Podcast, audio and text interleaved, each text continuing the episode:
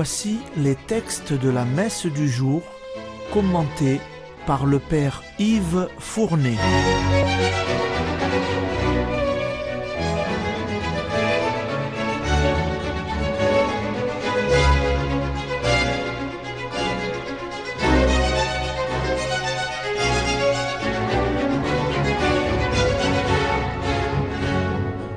Bonjour, chères auditrices et auditeurs de Radio Maria. Aujourd'hui, c'est le troisième dimanche du temps ordinaire dans l'année de Saint Marc. Les lectures liturgiques seront celles de ce troisième dimanche du temps ordinaire. La première lecture, comme tous les dimanches ordinaires, a pour fonction de préparer l'évangile dont elle en est la prophétie. Elle va nous faire entendre aujourd'hui l'appel à la conversion que jadis le prophète Jonas adressa au nom de Dieu à la ville païenne de Ninive. Écoutez la lecture. Lecture du livre de Jonas. La parole du Seigneur fut adressée de nouveau à Jonas. Lève-toi, va à Ninive, la grande ville païenne proclame le message que je te donne sur elle. Jonas se leva et partit pour Ninive selon la parole du Seigneur. Or, Ninive était une ville extraordinairement grande. Il fallait trois jours pour la traverser. Jonas la parcourut une journée à peine en proclamant Encore quarante jours et Ninive sera détruite. Aussitôt, les gens de Ninive crurent en Dieu. Ils annoncèrent un jeûne, et tous, du plus grand au plus petit, se vêtirent de toile à sac. En voyant leur réaction et comment ils se détournaient de leur conduite mauvaise, Dieu renonça au châtiment dont il les avait menacés.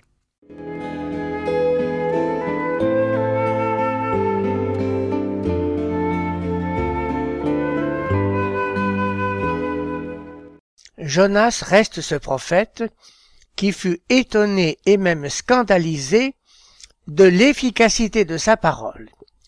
Pourquoi donc? C'est que la mission que Dieu lui confia était paradoxale. Appelés à la conversion au vrai Dieu, les habitants de Ninive, cette nation bourreau de son peuple. Son premier mouvement fut de la refuser, mais il dut bon gré mal gré l'accepter. Alors, encore quarante jours et Nivis sera détruite, fut sa grande proclamation. Bien qu'il s'en réjouissait à l'avance, il restait inquiet, et dans sa prière il disait à Dieu, Oui, je sais que tu es, Seigneur, un Dieu qui fait miséricorde et qui pardonne à quiconque se repent. Et c'est ce qui se passa. En conséquence, Dieu renonça au châtiment dont il les avait menacés. Cette première lecture a donc été faite pour préparer l'appel à la conversion que nous entendrons dans l'Évangile. Écoutons maintenant l'épître en deuxième lecture. Vous savez que dans les dimanches du temps ordinaire, les deuxièmes lectures sont indépendantes de l'Évangile du jour, elles sont faites pour notre instruction. Celle d'aujourd'hui est la suite de la première lettre aux Corinthiens de Saint Paul que nous avons commencé dimanche dernier. Vous allez entendre une mise en garde, celle de ne pas s'attacher au bien du monde présent qui, lui, n'a pas d'avenir. Écoutez l'épître. Lecture de la première lettre de Saint Paul apôtre aux Corinthiens. Frères, je dois vous le dire, le temps est limité dès lors que ceux qui ont une femme soient comme s'ils n'avaient pas de femme, ceux qui pleurent comme s'ils ne pleuraient pas, ceux qui ont de la joie comme s'ils n'en avaient pas, ceux qui font des achats comme s'ils ne possédaient rien, ceux qui profitent de ce monde comme s'ils n'en profitaient pas vraiment. Car il passe, ce monde tel que nous le voyons.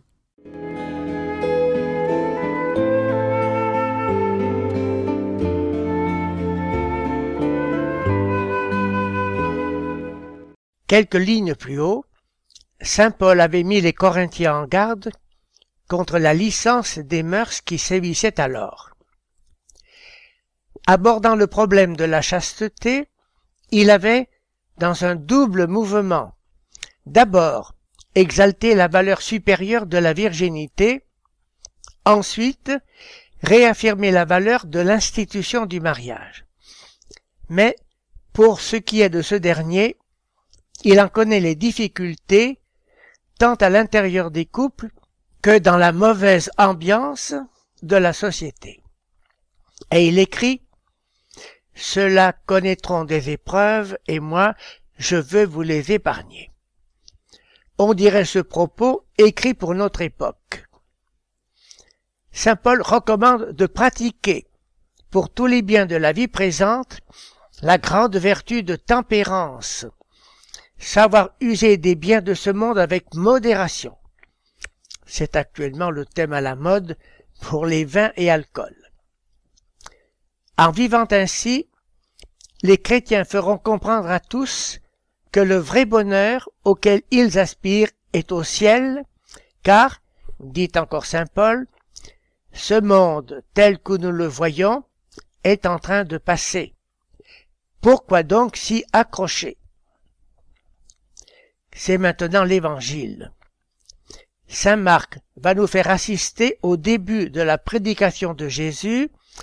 Convertissez-vous et croyez à la bonne nouvelle. Écoutez l'Évangile.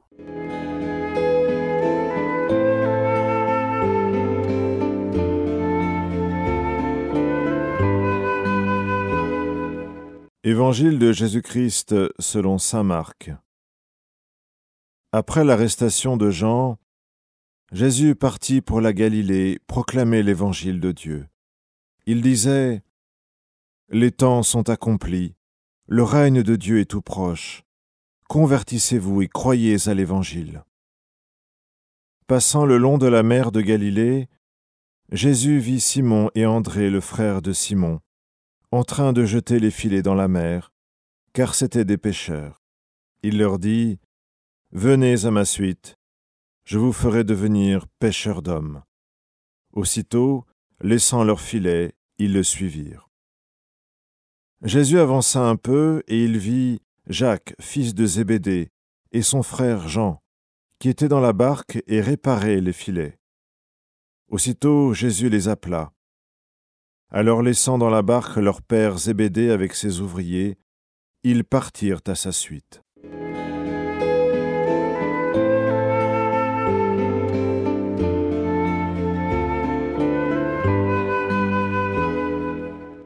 Dans l'évangile d'aujourd'hui, nous voyons Jésus inaugurer son ministère par un appel urgent à la conversion. Convertissez-vous et croyez à la bonne nouvelle. Les foules, tout au début, pensèrent que Jésus était un nouveau prophète, peut-être un nouveau Jonas. Mais ce dernier avait proclamé Encore quarante jours et la ville sera détruite. Lui n'avait pas vraiment lancé d'appel à la conversion. Et cette dernière avait eu lieu, à sa grande surprise, et même à son indignation. Mais ce n'est pas le cas de Jésus dans l'évangile d'aujourd'hui. Sa proclamation, convertissez-vous, croyez à la bonne nouvelle, ne contient pas de menace. Tout au contraire, c'est l'annonce d'une bonne nouvelle, celle de nouveau bonheur, d'un salut. Bien sûr, le bonheur qu'apporte Jésus sera tel qu'il faudra prendre un chemin totalement contraire pour le trouver, le chemin de l'Évangile. Et c'est pourquoi il appelle à une conversion, c'est-à-dire à un retournement complet. À partir de là, tout chrétien doit être bien persuadé que Jésus-Christ est fondamentalement la voie qui seule mène au vrai bonheur. Enfin, pour cette tâche immense, Jésus avait besoin de collaborateurs. Vous avez remarqué que ce fut là son premier travail, les recruter de suite et tout de suite. Et qui choisira-t-il? Vous l'avez entendu, deux pauvres pêcheurs, Simon et son frère André. Ainsi, pas de grands professeurs, ni de grands chefs d'entreprise, ni de grands politiques, des simples pêcheurs. Vraiment, et la Bible le dit souvent, mes chemins ne sont pas vos chemins, et mes voies ne sont pas vos voies. Enfin, Jésus précise leur mission, je ferai de vous des pêcheurs d'hommes. Et voici la force de son appel, aussitôt, laissant là leur filet, ils le suivirent. Terminons par la prière d'ouverture de ce troisième dimanche ordinaire. Dieu éternel et tout-puissant, dirige notre vie selon ton amour, qu'afin qu'au nom de ton Fils bien-aimé, nous portions des fruits en abondance, par Jésus-Christ. Amen.